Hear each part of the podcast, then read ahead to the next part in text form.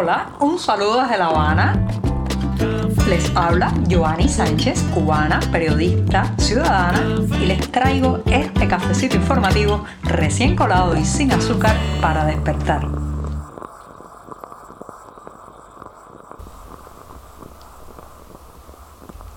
Y ahora sí, he llegado a mi día preferido de la semana, el jueves. Una jornada que además ha amanecido muy cálida y en la que estamos despidiendo además el mes de marzo en este programa. Pero antes de decirles los titulares de este 31 de marzo de 2022, voy a servirme ese cafecito informativo que comparto cada día de lunes a viernes con ustedes.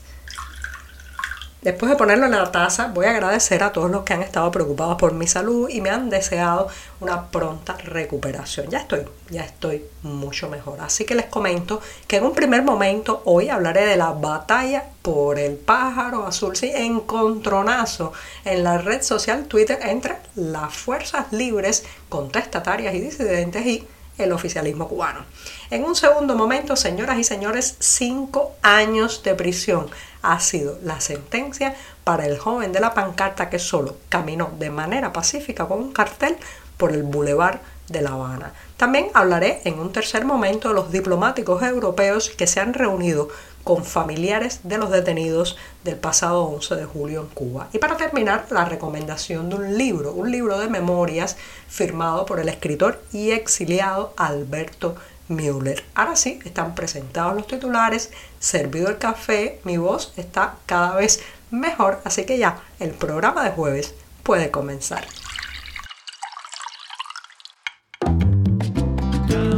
Si eres de los que te gusta estar bien informado, síguenos en 14ymedio.com. También estamos en Facebook, Twitter, Instagram y en tu WhatsApp con este cafecito informativo.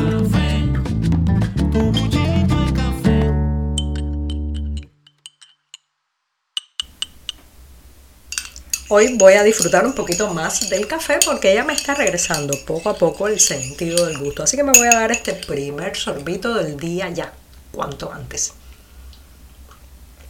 Después de este buchito amargo, pero siempre, siempre necesario, paso a un tema que está vinculado con el pájaro azul, sí, la red social Twitter. En los últimos días hemos visto cómo ha aumentado el uso desde dentro de la isla especialmente de la etiqueta SOS Cuba. Les recuerdo que esta es una etiqueta que nació en medio del dolor de la pandemia, de la falta de insumos o de recursos para aliviar el padecimiento de cientos miles de contagiados por COVID dentro de la isla, también como un grito cívico de deseos de cambio, o sea, es una etiqueta que brotó desde la sociedad civil, brotó desde la gente, como reitero, como un grito, un alarido desesperado en busca de ayuda. Lo cierto es que al régimen, claro está, no le gustó y ha intentado combatir este hashtag o etiqueta a su manera y por estos días, en la medida que vuelve a estar muy popular el SOS Cuba en los tweets que salen desde dentro de la isla y otros tantos que tienen apoyo de gente solidaria, solidaria fuera del país, bueno, pues en esa misma medida el régimen contraataca y eh, está intentando imponer sus propias etiquetas. Señoras y señores, vamos a dejar algo claro. Twitter nació contestatario en Cuba. Así como lo escuchan, llegó a, esta, a este país esa red social, los primeros, los primeros usos que recuerdo fueron ya en el año 2008 y estaban en manos de los activistas, los disidentes, los opositores y los periodistas independientes. O sea, a su llegada, en sus primeros momentos de ser usada la red social en esta isla, tuvo un carácter de camino para la rebeldía, camino para la crítica social y camino para el sentimiento contestatario que se ha ido extendiendo cada vez más eh, por la población cubana. Así que ¿Qué hizo el oficialismo cuando empezamos a usar Twitter allá en el lejano año 2008? Inmediatamente etiquetó a esta herramienta como una tecnología creada por la CIA. Sí, fue, el primer intento fue satanizar al pájaro azul. Pero claro, eso no logró ninguna otra cosa que no fuera hacerlo más atractivo. Recuerden que nada es más atractivo que lo prohibido. Así que más y más cubanos se volcaron en eh, la red social eh, Twitter y a partir de ahí pues llegó otra estrategia del oficialismo y fue tratar de crear un sucedáneo a la manera de lo que ha hecho el régimen chino de crear eh, aplicaciones y herramientas que emulen a las que son conocidas internacionalmente. Eso, eso pretendió también la Plaza de la Revolución de La Habana, pero no le salió bien, porque ya los cubanos habíamos probado al verdadero pájaro azul y no nos íbamos a conformar con algo apocado, castrado, enjaulado, como lo que quisieron hacer con eh, algunos sucedáneos, algunas herramientas paralelas. Después de esa frustrada estrategia oficial, pues se han lanzado a conquistar Twitter con las maneras más tramposas, creando bots, eh, generando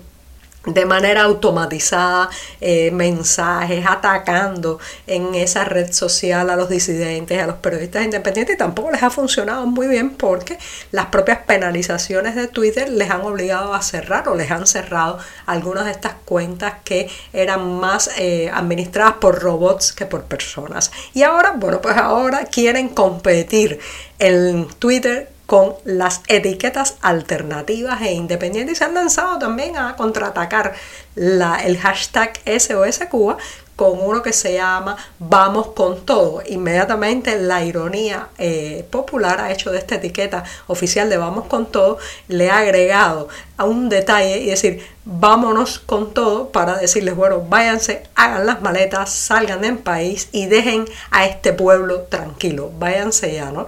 Fíjense cómo también se puede prestar para la burla eh, las propias etiquetas oficiales que son desmontadas rápidamente. Pero el principal desmontaje es que sigue marcando la pauta la voz contestataria de los cubanos en Twitter. Atrás, muy atrás, se escuchan los alaridos, las consignas eh, oficiales, pero el paso, el vuelo, las alas de Twitter en Cuba siguen siendo opositoras.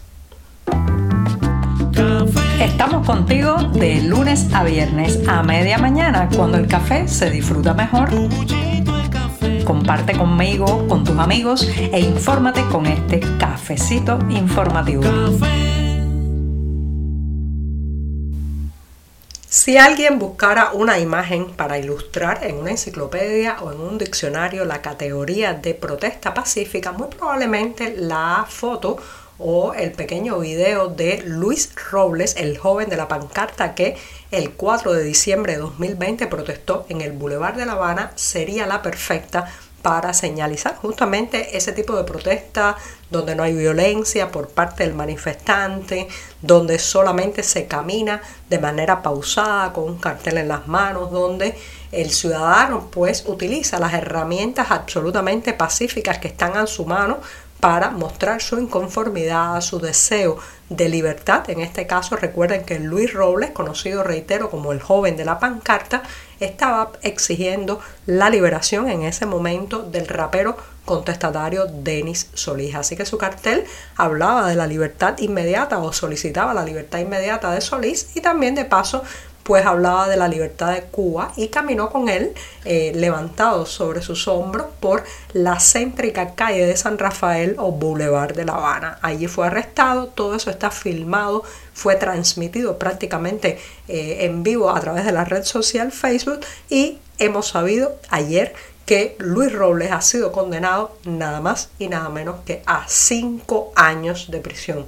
Señoras y señores, cinco años tras las rejas por portar de manera absolutamente pacífica un cartel con reivindicaciones libertarias, algo que debería ser un absoluto derecho de cualquier ciudadano. Esto es de una desproporción, de una desmesura, de un desatino que evidentemente tiene un costo político inmenso para el régimen de La Habana y sobre todo crea, aún más el malestar que hay en la sociedad ahora mismo con estas desproporciones y estos castigos absolutamente eh, locos o fuera de sí que está mostrando el régimen cubano contra sus críticos.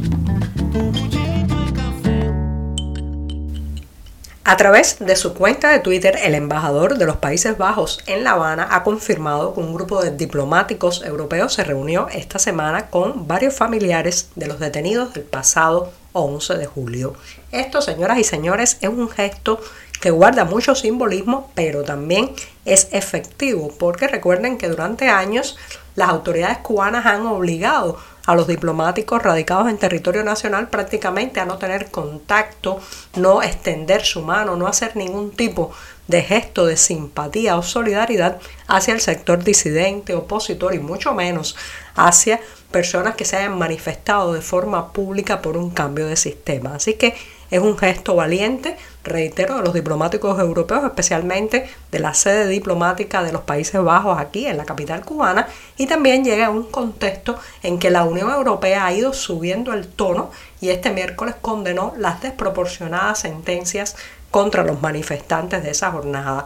La reacción oficialista cubana no se ha hecho esperar y ya el canciller de la isla, Bruno Rodríguez, pues ha salido al paso a estas declaraciones hechas por la Unión Europea, especialmente por su canciller Joseph Borrell, que ha dicho que la Unión Europea sigue con preocupación las sentencias en Cuba contra personas involucradas en los eventos del pasado 11 y 12 de julio. Bueno, pues el canciller cubano le ha respondido, no hay sorpresas en esa respuesta, ya saben que Rodríguez se caracteriza justamente por repetir lo mismo una y otra vez y ha apelado a la no injerencia en los asuntos internos y a la soberanía nacional para que la Unión Europea no emita ninguna crítica ni ningún cuestionamiento sobre esos desproporcionados eh, o sea, desproporcionadas sentencias, esos juicios amañados y esas distorsiones y, e irregularidades en las vistas orales contra los detenidos de esos días. Y claro, bueno, pues el tema de la soberanía nacional es llevado y traído por el discurso oficial cada vez que le conviene, pero eso sí, la ciudadanía, eh, la soberanía ciudadana, la soberanía del individuo, la soberanía del ser humano, esa nunca la mencionan. Escribir un libro de memorias no solo es un ejercicio complicado y difícil, sino también necesario para muchas personas que han vivido una existencia intensa, algo que contar, que transmitir a otras generaciones. Y ese es el caso de Alberto Müller. El exiliado cubano ha puesto por escrito sus vivencias en un volumen titulado Pobre Cuba, mis memorias que se está presentando por estos días en varios lugares en la cartelera del diario 14 y medio. Llevamos unos de esos lanzamientos con los detalles de hora, lugar y fecha, pero les adelanto que este hombre, nacido en La Habana en 1939, conserva una magnífica memoria sobre los hechos que vivió, sobre todo muy vinculados a la evolución o la deriva dictatorial del castrismo. Así que reitero, Pobre Cuba, mis memorias, escrito por Alberto Müller y los detalles de su presentación en la cartelera del diario digital 14 y medio. Muchas gracias esta mañana. Por hoy es todo. Te espero mañana a la misma hora. Síguenos en 14medio.com. También estamos en Facebook, Twitter, Instagram y en tu WhatsApp. No olvides, claro está, compartir nuestro cafecito informativo con tus amigos. Café,